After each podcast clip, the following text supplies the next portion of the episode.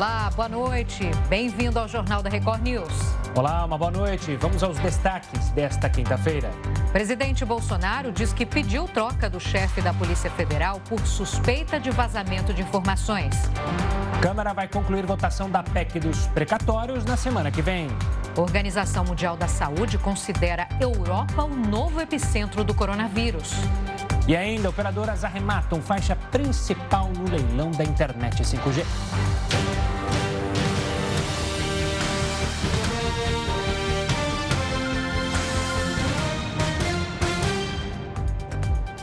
O presidente Jair Bolsonaro prestou depoimento no inquérito que investiga a suposta interferência na Polícia Federal. Bolsonaro respondeu a 13 perguntas. Ele negou qualquer tentativa de interferir na corporação. Disse que recomendou a troca do diretor-geral por falta de interlocução com o comando da Polícia Federal. A mudança fez o então ministro da Justiça, Sérgio Moro, pedir demissão. Bom, sobre isso, então, a gente conversa com o repórter Matheus Scavazini, lá em Brasília. Boa noite, Matheus. Durante o depoimento, o presidente afirmou que nunca teve a intenção de obter informações privilegiadas de investigações sigilosas. O que mais ele falou, hein, Matheus? Boa noite, Giovana, Gustavo, boa noite a todos. O presidente Bolsonaro afirmou que pediu a troca do diretor da Polícia Federal porque suspeitava do vazamento de informações. E ainda afirmou que Moro condicionou a mudança a uma indicação ao Supremo Tribunal Federal. Ele disse também que não quis interferir no trabalho da Polícia Federal. Sobre a indicação de Alexandre Ramagem para diretor-geral da Polícia Federal, Bolsonaro afirmou que indicou em razão da sua competência e confiança confiança construída ao longo do trabalho de segurança pessoal durante a campanha eleitoral de 2018. O depoimento do presidente Bolsonaro foi encaminhado hoje ao gabinete do ministro do Supremo, Alexandre de Moraes. Ele não tem prazo para concluir o inquérito. Giovana, Gustavo. Matheus, uma boa noite da minha parte. Também outro assunto que rendeu bastante hoje aí é a PEC dos percatórios. No final das contas, ficou para semana que vem a votação em segundo turno da PEC na Câmara? Sim, Gustavo, a votação em segundo turno ficou para a semana que vem e depois a proposta segue para o Senado. Já era madrugada de quinta quando o plenário da Câmara aprovou por 312 votos a favor e 144 contrários a PEC dos precatórios. Os precatórios são dívidas reconhecidas pela Justiça da União. E, de maneira geral, a proposta limita o pagamento dessas dívidas no ano que vem. E, com isso, sobra dinheiro para pagar o Auxílio Brasil com um pagamento mínimo provisório de 400 reais. A oposição vai tentar mudar o voto de alguns parlamentares que aprovaram a proposta em primeiro turno. E os governistas trabalham para impedir que isso aconteça. O presidente Jair Bolsonaro criticou parlamentares que votaram contra a proposta. Giovana, Gustavo. Obrigado pelas informações, Matheus. Uma ótima noite até. Olha, as três empresas de telefonia móvel do país arremataram os três lotes nacionais da principal faixa de frequência 5G do Brasil. As operadoras Claro, Vivo e TIM levaram os três lotes nacionais da faixa de 3,5 GHz, totalizando mais de um bilhão de reais. Elas vão ser responsáveis por atender municípios com mais de 30 mil habitantes. Já os lotes regionais dessa mesma faixa foram arrematados por três novas operadoras. Elas devem garantir internet aos municípios menores. A faixa de 3,5 GHz é exclusiva para o 5G e tem capacidade de transmissão de altíssima velocidade. A frequência de 700 MHz também foi leiloada. A empresa 22 levou o lote por mais de 1 bilhão e 400 milhões de reais. E deve levar internet para as rodovias e para cidades onde o 4G ainda não é oferecido. A previsão é que o sinal 5G chegue a todas as capitais do país em julho do ano que vem e para todos os municípios brasileiros até 2029. Por enquanto, os especialistas dizem que não há necessidade de trocar o aparelho celular. E agora então a gente fala mais sobre esse assunto com Heródoto Barbeiro. Quem mais deve ser beneficiado com essa nova tecnologia, Heródoto? Uma boa noite para você. Olá, Giovana. Você já pensou agora o seu, seu celular vai ficar turbinado? Bom, você vai poder excelente, baixar não vamos ter delay, Heródoto. É, vai ser uma. Mas sabe de uma coisa, Giovana? Uma coisa curiosa. É, não são tanto as pessoas físicas que vão ser favoradas pelo 5G, como aparentemente isso mostra. Não é. Quem vai ganhar com isso é principalmente a indústria. Principalmente porque tem aí a robótica aí na frente. E com esse 5G, máquina vai falar com máquina. Ô, Giovana, você já pensou o papo entre uma máquina e outra? Ô, meu, você está precisando de um parafuso aí? Então manda o um parafuso para cá. Vai ser mais ou menos assim. Ou ela vai. Ou, e olha, Heroto, ou a máquina vai reclamar da outra máquina para outra máquina. Aquela velha é, rádio peão lá vai, trabalha. Viu, Gustavo? Vai ter fofoca das Exato. máquinas. Oh, você viu aquela máquina ali e então, tal. Não é? Aquela ali é Mas preguiçosa. Isso também é a chamada economia, aquela, o avanço disruptivo. Uma fábrica robótica de 5G na Holanda, ela só tem nove funcionários no chão de fábrica. Nove. Nossa. E ela fabrica barbeadores elétricos para o mundo inteiro. Então você veja que muita gente vai perder emprego aí. Vai abrir em outras áreas. Vai fechar, vai fechar aí. Outra coisa interessante também, que vai mexer com a classe médica de maneira geral. Isso aqui vai facilitar a telemedicina. E como vocês sabem, tem uma polêmica aí dos médicos a respeito da telemedicina. Mas, por exemplo, com ela, vai ser possível, por exemplo, fazer uma, uma cirurgia no interior do Brasil com um especialista no Rio, em São Paulo, em Belo Horizonte, onde, onde quer que ele esteja. Então, olhando por esse lado, a gente vê que as coisas vão além da velocidade maior, aquela coisa toda que a gente sabe. Agora, tem um detalhe interessante também: é o seguinte: é, vai haver investimento aí.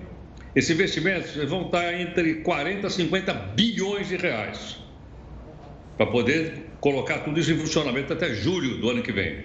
50, de 40 a 50 bilhões de reais.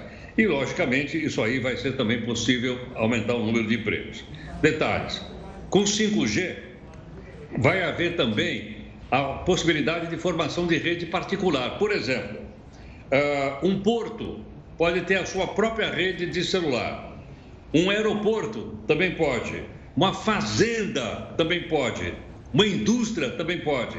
Então, as aplicações, como a gente percebe aí, elas vão muito para, para o desenvolvimento da área industrial. E tem uma coisa que me chamou muito a atenção, que é já usado em outros países. O, 4, o 5G está sendo usado na Coreia desde 2019. Sabe que com 5G é possível diminuir a perda de água nos encanamentos de uma cidade? Como isso? Com a instalação de chips dentro do, dos canos e a captação, eles são capazes de descobrir onde está vazando a água sem precisar quebrar o asfalto, sem quebrar a rua. Sabe se ali tem vazamento ou se ali não tem. E com isso, então, algumas empresas de água que perdem até 35% da água que eles tratam poderão reduzir essa perda graças a essa nova tecnologia. Agora, uma última coisa que é aquela que mais me impactou. Sabe qual é? É que ela vai possibilitar o carro autônomo, Gustavo. Imagina uma Kombi autônoma. Os barbeiros não vão, não vão estar na rua mais. O carro vai ser autônomo, meu amigo. Já pensou, não? Sim. Graças aí ao 5G. Olha onde nós vamos chegar com isso. Acho que... Eu vou lá na ONU, eu vou reclamar na ONU, não é possível. E vai ser difícil se acostumar. Eu fico imaginando a gente caminhando na rua um dia de sol e aí você atravessar a rua e olhar e não tem ninguém ao volante, só uma pessoa sentada atrás, talvez num táxi, num, num veículo, eu falar, será que eu vou e ele não vai me atropelar? Haja coração. Já pensou se o carro tem bronca de você? Aquele eu vou pegar, corintiano, não gosto dele. É isso aí. Mas vamos ver, né? O futuro. Heroto, no futuro a gente volta a se falar, inclusive. O futuro que eu digo é nos próximos blocos aqui do Jornal da Record News. Tchau, tchau. Até já. Até. E o setor imobiliário se prepara para um período de financiamentos mais caros. Mesmo assim, a expectativa é de mercado aquecido para o próximo ano. Dab tem uma certeza: quer comprar um imóvel para investimento. O que ela ainda está na dúvida é a forma de pagamento: à vista ou financiado. No financiamento você tem 30 anos para pagar. Então, apesar das taxas e tudo mais, você consegue ter um valor um pouco reduzido que não pesa tanto a resposta vai depender da taxa Selic, a taxa básica de juros da economia. Até março deste ano, a Selic se manteve a mais baixa da história, 2%, índice que atraiu muitos investidores.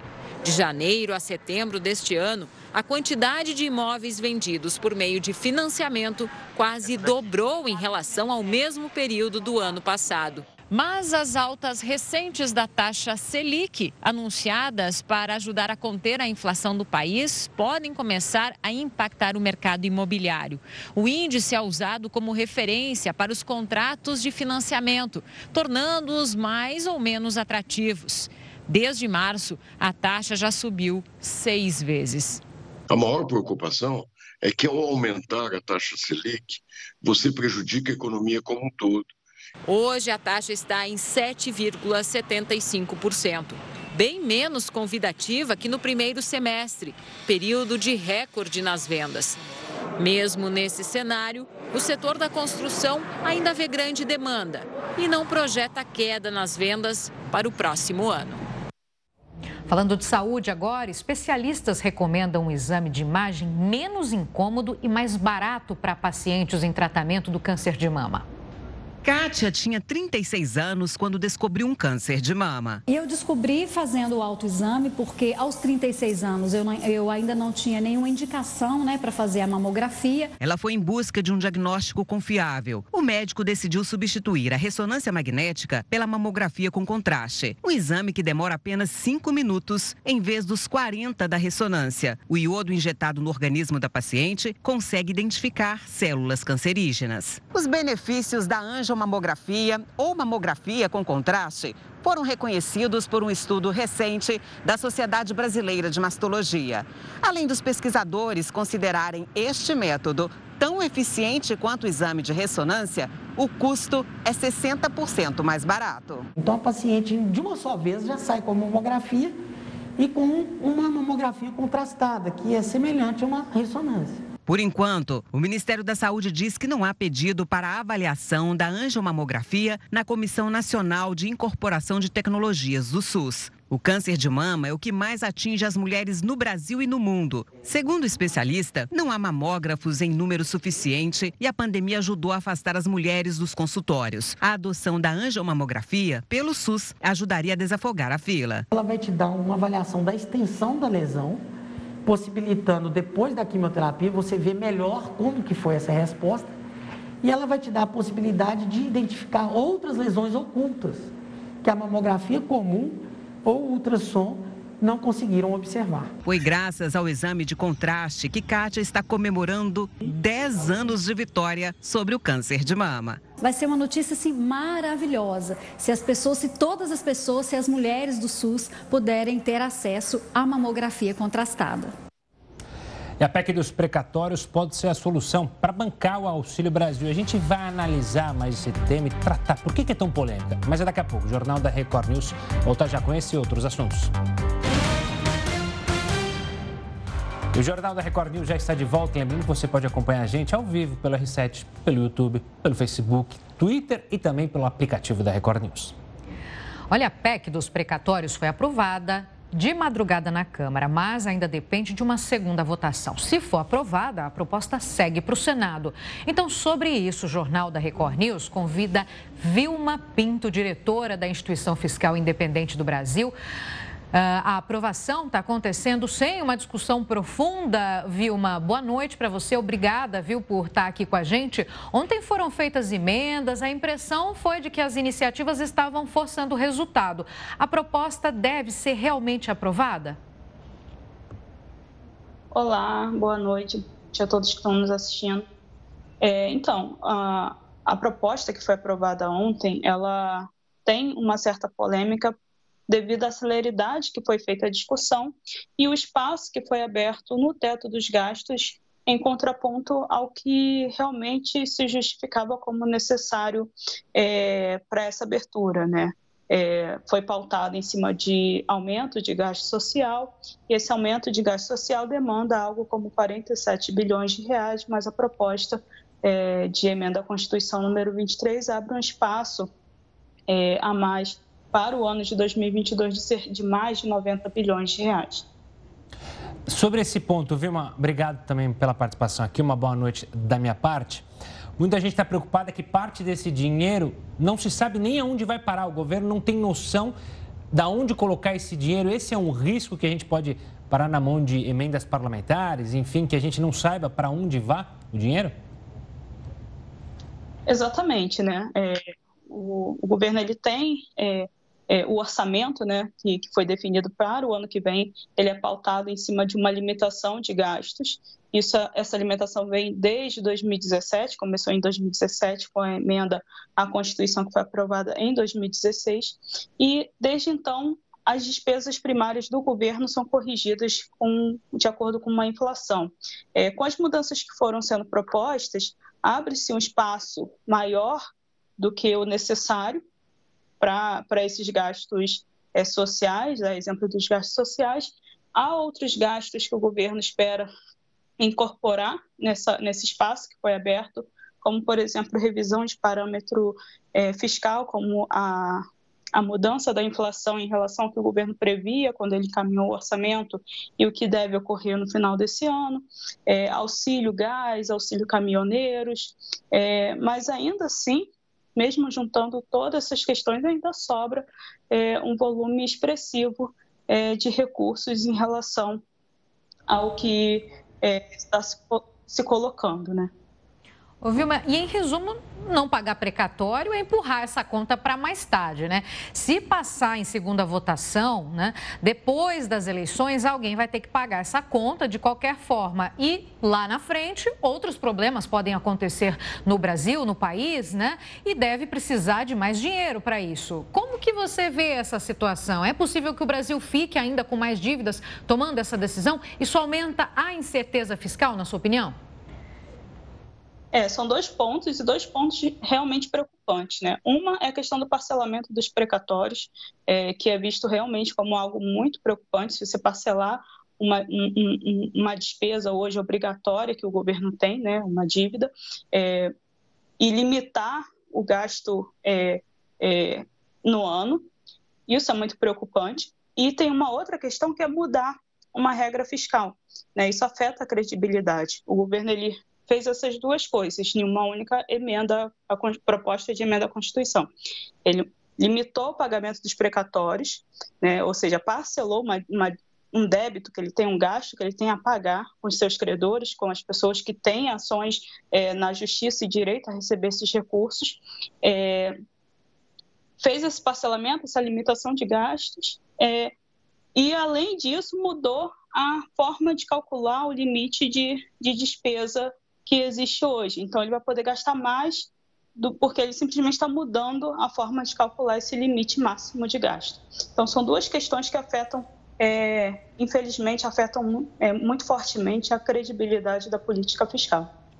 E essa, esse dano na imagem política fiscal pode afetar quanto na economia. A gente pode correr o risco. É, hoje a gente viu a bolsa subindo, o dólar, é, a bolsa caindo, perdão, e o dólar subindo. A gente corre o risco desse dinheiro, desse benefício ser corroído por uma inflação mais alta, para a economia não crescer como a gente imaginava, ficar estagnada por causa dos juros mais altos? Sim, é, esse, a, a IFE a gente calcula é, os cenários, é, diferentes cenários para a atividade econômica. Então, a gente tem um cenário otimista, o cenário base, que é o nosso cenário central, e tem um cenário pessimista. Né? E na última divulgação que a gente fez do relatório de acompanhamento fiscal, a gente mostrou que o cenário base para a economia em 2022 seria de um crescimento modesto de apenas 1,6%. E no cenário pessimista, esse número poderia chegar até 0,1%, a depender de algumas, é, algumas questões. É, então, hoje, a gente vê com com essas mudanças recentes, que o nosso cenário base ele está caminhando mais para um cenário mais pessimista, né? Então a gente tende a ter uma taxa de crescimento da economia menor. É, isso você tem também outros efeitos que você tem hoje, aumento da inflação. Com esse aumento da inflação, a necessidade do Banco Central de aumentar juros e tudo isso é prejudicial para toda a sociedade, né? para, a economia como um todo. Ouviu, mas sob o ponto de vista de quem iria receber esse dinheiro, precatório já é a decisão final da justiça. Uma vez que essas pessoas ficaram anos ali aguardando, estão contando com esse dinheiro, se a PEC for aprovada, não vai ser possível reverter essa decisão na justiça, né? Então quer dizer que essas pessoas vão ter um direito e vão ficar de mãos atadas? É, é, tem isso, né? Não quer dizer que eles não vão receber, né? Vai ter um parcelamento disso. Só que a questão é que não vai receber é de forma célere como deve ser feito hoje, né? Então, hoje tem um estoque, um volume de precatórios que tem que ser pago, está previsto para o ano que vem de cerca de 89,1 é, bilhão de reais, bilhões de reais, é, sendo que com essa, se for aprovado da forma como foi aprovada no primeiro turno essa PEC dos precatórios, o volume de recursos que o governo irá desembolsar para pagar essas despesas é de cerca de 44,5 bilhões de reais. Ou seja, todo o restante ele vai carregar é, para frente. E isso acaba é, sendo de fato prejudicial para quem é, tem esse recurso a receber. Vilma, muito obrigado pela sua participação aqui conosco, pela análise sobre a PEC dos precatórios. A gente, claro, segue em cima e vai acompanhar os próximos passos da proposta. Um forte abraço e até uma próxima. Boa noite. Olha, sete em cada dez famílias declararam ter dívidas a pagar em outubro, uma alta de 0,6 ponto percentual em relação a setembro. Por outro lado, o levantamento da Confederação Nacional do Comércio apontou que o crescimento foi menor se comparado com outros meses deste ano. Isso acontece por conta da alta dos juros, que fez com que as famílias reduzissem novas dívidas. E as vendas de veículos despencaram em outubro. A taxa foi a pior para o mês dos últimos cinco anos. Mais de 162 mil veículos foram vendidos em outubro no Brasil. Esse número é 24,5% menor do que no mesmo período do ano passado. Esses dados foram divulgados pela associação que representa as concessionárias automobilísticas. O aumento dos preços dos carros novos é um dos fatores que contribuíram para essa queda. E a falta de componentes eletrônicos acabou valorizando os veículos seminovos. Para esse especialista, a previsão de vendas também é baixa até o final do ano. Só que nesse ano vai ser diferente. O que a gente percebe é que não existe é, produção suficiente para esses últimos dois meses. A previsão da indústria para esses dois últimos meses é ter alguma coisa de 300, 320 mil carros vendidos. No ano passado, o último bimestre, foi quase 450 mil carros. Mais de 1 milhão e 700 mil carros foram comercializados só esse ano aqui no Brasil. É um aumento de 9,5% em relação às vendas de 2020. Fiocruz pede cautela na retomada dos eventos sociais com aglomeração. O Jornal da Record News volta em instantes com esse e outros assuntos. O Jornal da Record News está de volta. Pesquisadores da Fiocruz divulgaram um boletim pedindo cautela na retomada dos eventos sociais com aglomeração. Os pesquisadores dizem que o cenário é de estabilidade nas taxas de transmissão, mas ressaltam que com a atual taxa no país de 55% dos adultos vacinados, ainda é cedo para a realização de eventos. Segundo a Fiocruz, o ideal seria esperar que 80% da população esteja totalmente imunizada. Algumas capitais já liberaram shows e jogos de futebol e até mesmo a obrigatoriedade do uso de máscaras em locais abertos.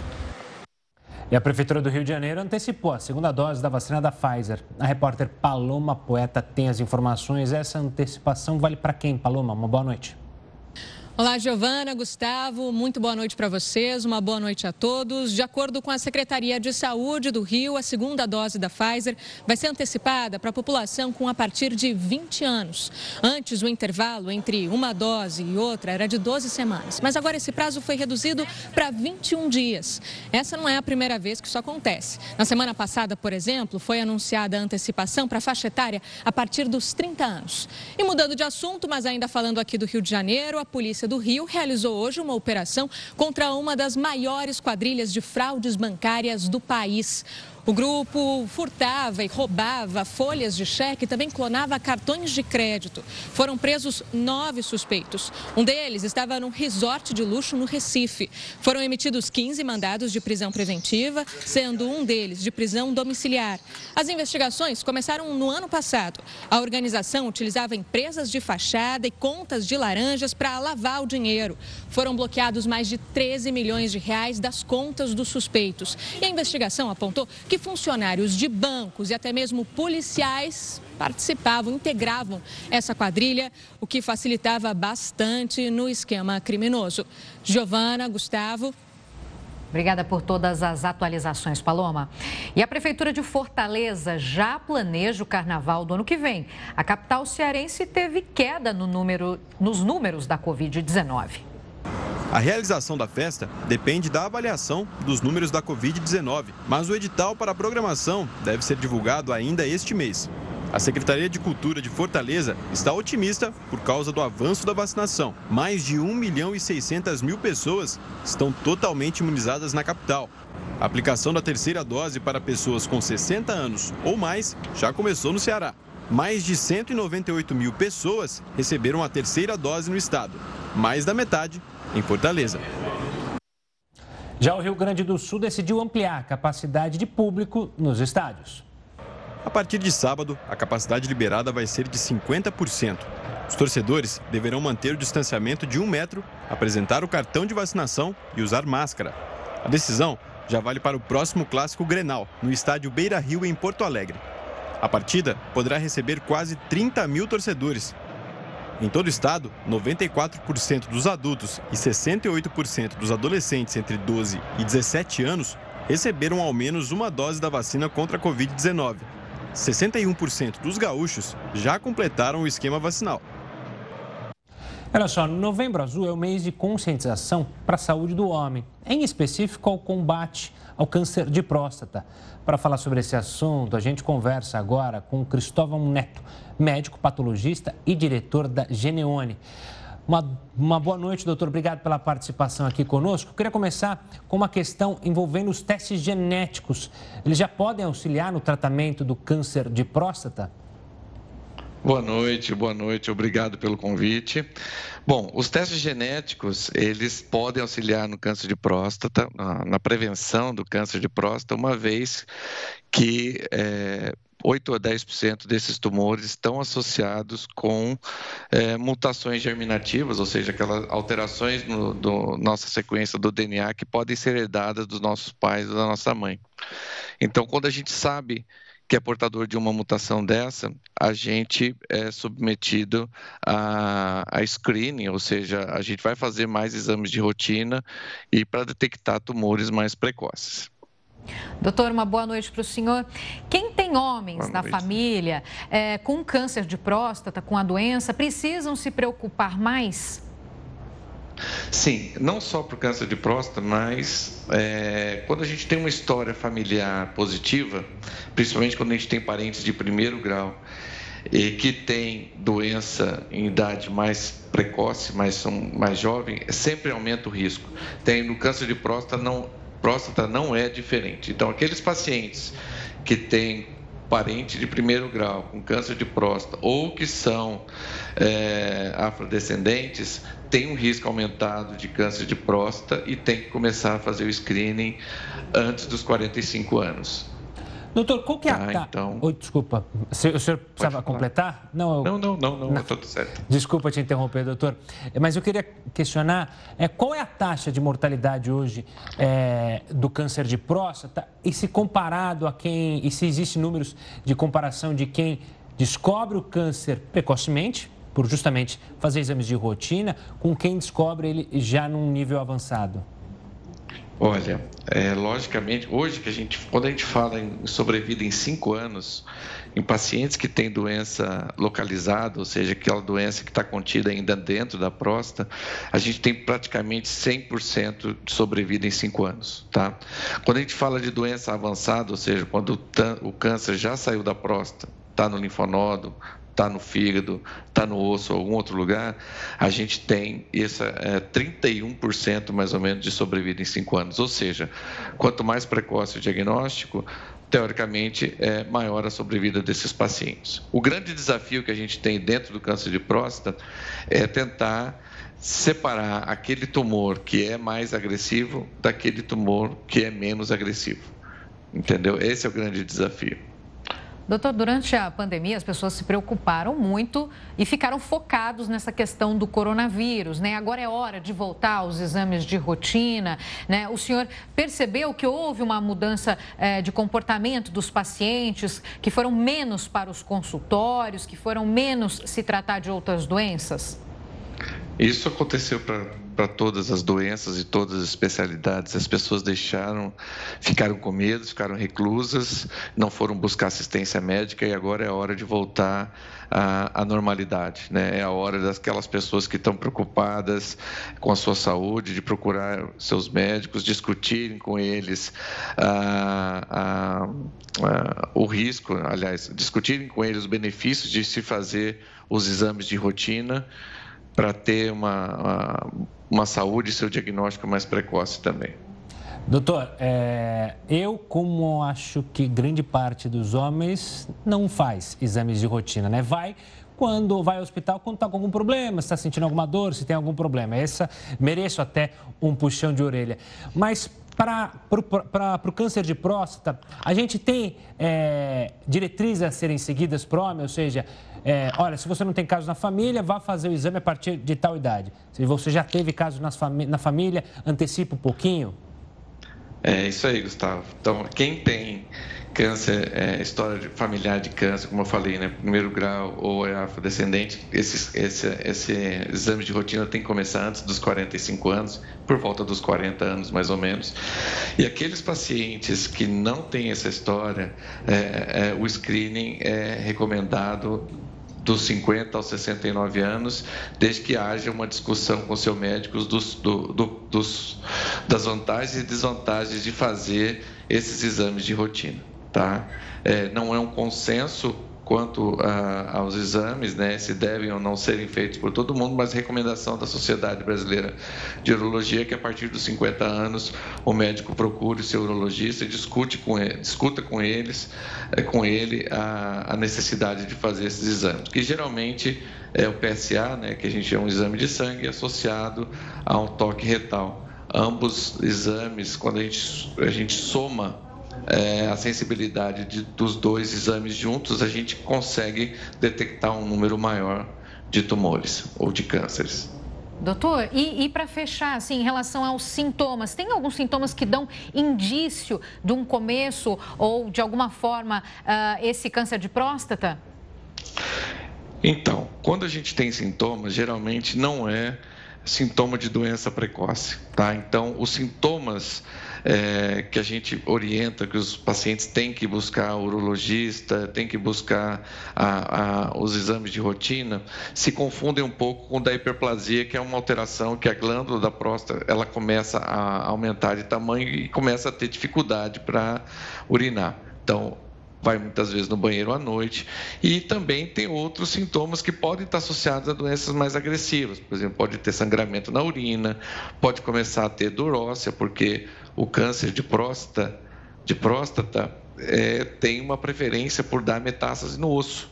Então, os pacientes às vezes têm muita dor nos ossos da bacia, porque às vezes já tem doença metastática, ele já vai fazer o diagnóstico uma doença metastática. Então, todo cuidado é pouco e toda sintomatologia, é, tudo isso que, que, alterar a micção, ou seja, o, o hábito do fazer xixi, sair sangue no xixi, isso aí é um alarme que a gente tem que procurar o urologista. É um alarme sério, né? Então não pode esperar que esse alarme surja, né? Já vá antes, já faça os exames de rotina. Doutor, obrigado pela participação. Forte abraço. Obrigado, uma boa noite.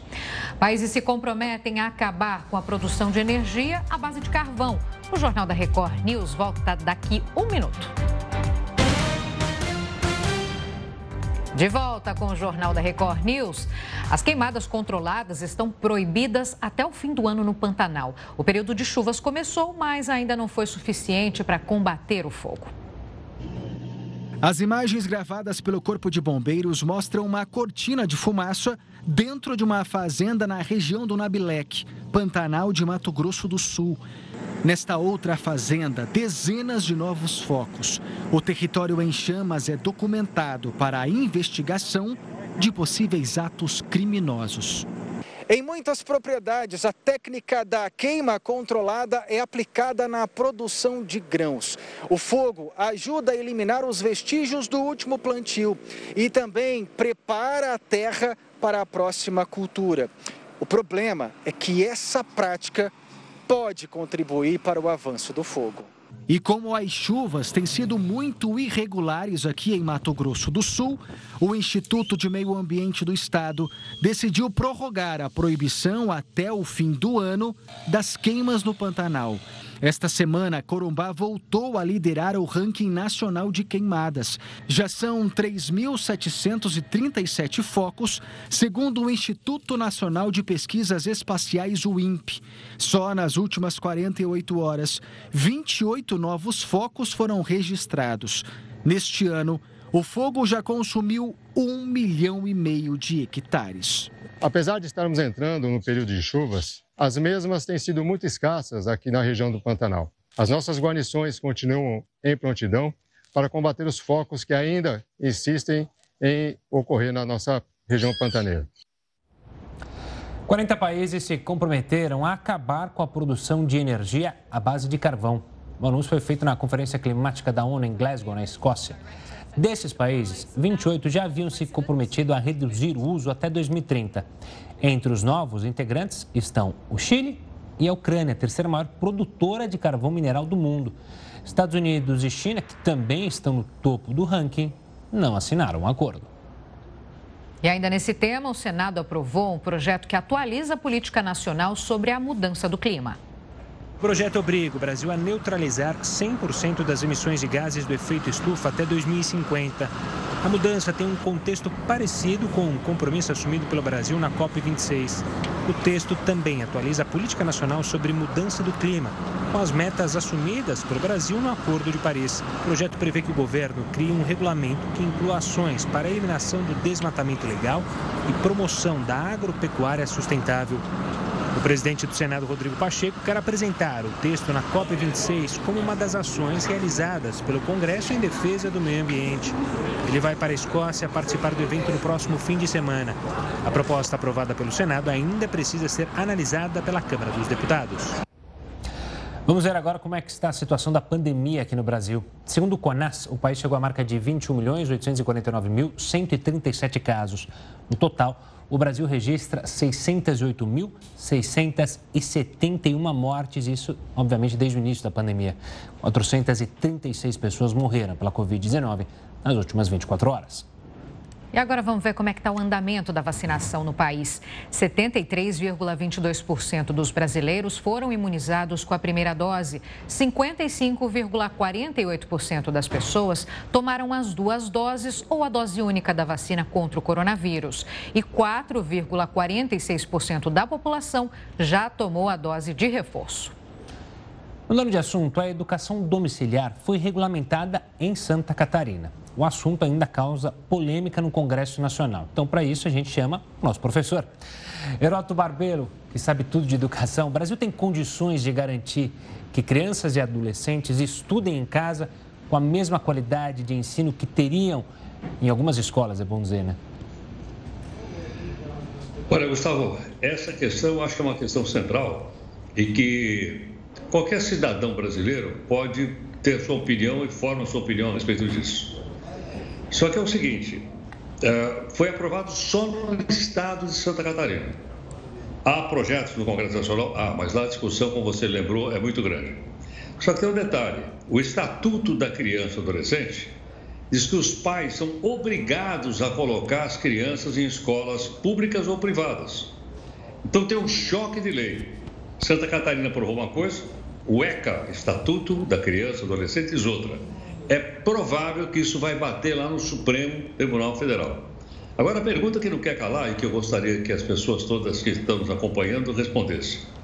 Por que, que pais podem optar em escola, em casa, e não permitir que o seu filho, sua filha, vá para uma escola pública ou uma escola particular? Eu estive vendo um levantamento aqui, essa, essa, essa modalidade escola domiciliar existe mais ou menos em 60 países do mundo, aproximadamente. 60 países. No Brasil ainda não tem, com exceção de Santa Catarina. Muito bem, por que razão? A maior parte das, das pessoas acha o seguinte, que o ambiente escolar não é bom. Que no ambiente escolar tem bullying, tem violência, tem drogas e vai por aí afora. E tem também é, desenvolvimento sexual precoce. Então, por esses motivos, optam por ficar em casa. Agora, uma pergunta que não quer calar é o seguinte: tudo bem, você pode fazer, por exemplo, o um curso fundamental em casa. Quem é que avalia? Quem dá nota? Quem é que diz se a criança passou ou não para o estágio seguinte? E quem é que vai assinar o diploma, o certificado de que uma criança concluiu o curso, o curso uh, médio ou fundamental? Essas são questões ainda para a gente resolver, né? é, uma resolver, é uma resolução. O Estado brasileiro, ele intervém forte nisso, dizendo que as crianças têm que ir para a escola pública ou privada. Por quê? Porque lá as crianças têm mais sociabilidade, conhecem mais gente, né? têm professores diferentes. Então ela, ela se adapta melhor no ambiente.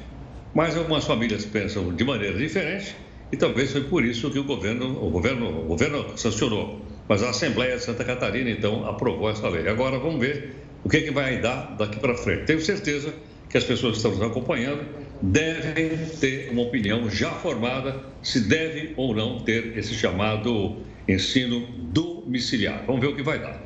Heródoto, isso é uma questão que precisa ser realmente muito bem estruturada e pensada, né? É, eu já ouvi alguns especialistas falando, inclusive no interior de São Paulo, uh, especialistas em educação, que crianças, por exemplo, com altas habilidades têm dificuldade de uh, ficar numa sala de aula por conta justamente do ensino não acompanhar a cabeça, a mente delas, né? O aprendizado delas. Para essas crianças, talvez faça sentido, enfim, algumas inclusive saem do país por conta disso. Então, assim, é uma questão muito, com muitas, muitos segmentos, muitas análises. Por isso, uh, Giovana, a questão vai ser discutida é assim: quem que deve decidir? É a família ou é o Estado? Claro. Esse é o ponto central. Tá? E... É a família que deve decidir ou é o Estado, como a gente chama popularmente o governo? Essa é a questão central. Então, se a família decidir que tem que ficar em casa, ela tem que ser respeitada. O Estado diz: não, não, não, não. Está escrito aí na Constituição que todo mundo tem que ir para a escola. Então você veja que é uma questão extremamente sensível e que bate, logicamente, na opinião das pessoas que acharem que é correto e aquelas que acham que não é. E precisa ser o quanto antes, porque há casos no Brasil, não me foge o nome agora de uma estudante brasileira que passou na faculdade, passou é, em diversas faculdades, pelo, mas ela não tinha feito o terceiro ano é, num colégio. Ela saiu justamente por causa da pandemia, foi estudar em casa, só que ela não tinha o diploma e ela não podia cursar a faculdade porque não era regularizada. Enfim, é algo que é para ontem para ser decidido. Heroto, e a gente agora conversa só amanhã, que é sexta-feira. Obrigada, Heródoto. Até amanhã. Uma boa noite. Tchau, tchau. Reino Unido é o primeiro país a autorizar o uso de um comprimido no tratamento da Covid. O Jornal da Record News volta já já. O Jornal da Record News está de volta. A Alemanha registrou um aumento de casos de coronavírus, principalmente entre pessoas não vacinadas. Mais de 20 mil novos contágios foram notificados em 24 horas. O ministro de Saúde alemão defendeu o retorno das medidas de restrição para conter o avanço da doença e reforçou o pedido para que a população se vacine. Uma pesquisa revelou que 65% dos não vacinados ainda se recusam a se imunizar. Já o Reino Unido é o primeiro país a autorizar o uso de um comprimido no tratamento da Covid. O antiviral da farmacêutica Merck é recomendado a pacientes com sintomas leves e moderados. A pílula deve ser usada assim que a Covid for confirmada. O medicamento deve evitar internações, mas não substitui a vacina. Ainda não se sabe se ele vai ser vendido em farmácias. E o governo britânico vai exigir a vacinação contra a Covid-19 de todos os profissionais de saúde. Mais de um milhão de trabalhadores do Serviço Nacional de Saúde terão que estar vacinados até abril do ano que vem. Autoridades inglesas temem uma nova onda da doença com a aproximação do inverno no hemisfério norte. 90% dos funcionários de saúde na Inglaterra já estão vacinados contra o coronavírus. A polícia da Austrália indiciou o homem suspeito de ter sequestrado uma menina de 4 anos.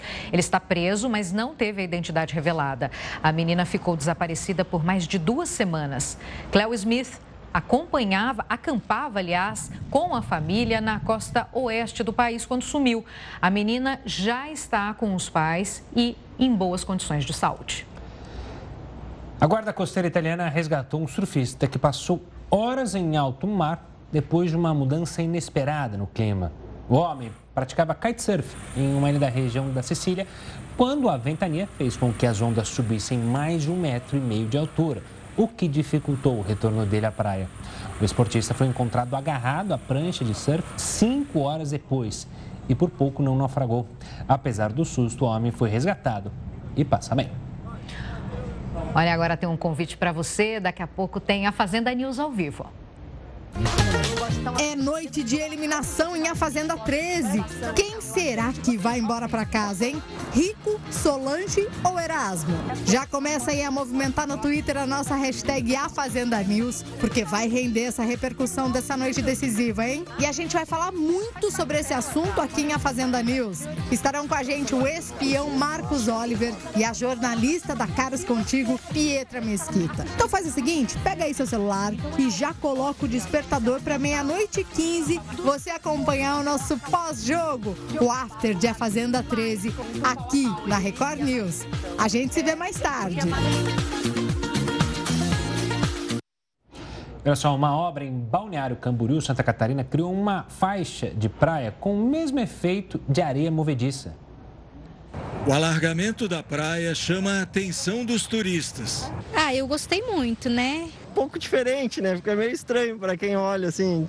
Muitos observam de longe, mas alguns ignoram os avisos, invadem o canteiro de obras e caminham pela nova faixa de areia. Nossa, tá bem, você pisa ali, ela parece uma areia movediça. Legal e, e dá medo ao mesmo tempo. Melhor não entrar. Cinco acidentes foram registrados nos últimos dias. Pessoas que caminhavam pela praia ficaram atoladas na areia e precisaram ser resgatadas. Não cheguei a andar nem 20, 30 metros, o meu pé direito afundou. Foi bom porque justamente para o pessoal tomar atenção de que realmente ali não é um lugar para andar. Segundo a prefeitura, os acidentes aconteceram em áreas que estavam interditadas. Os técnicos explicam que a areia trazida pela draga vem misturada com a água do mar e são necessários pelo menos dois dias até que o terreno fique firme. Quando eu despejo essa areia em cima da areia existente, ela cria tipo uns bolsões.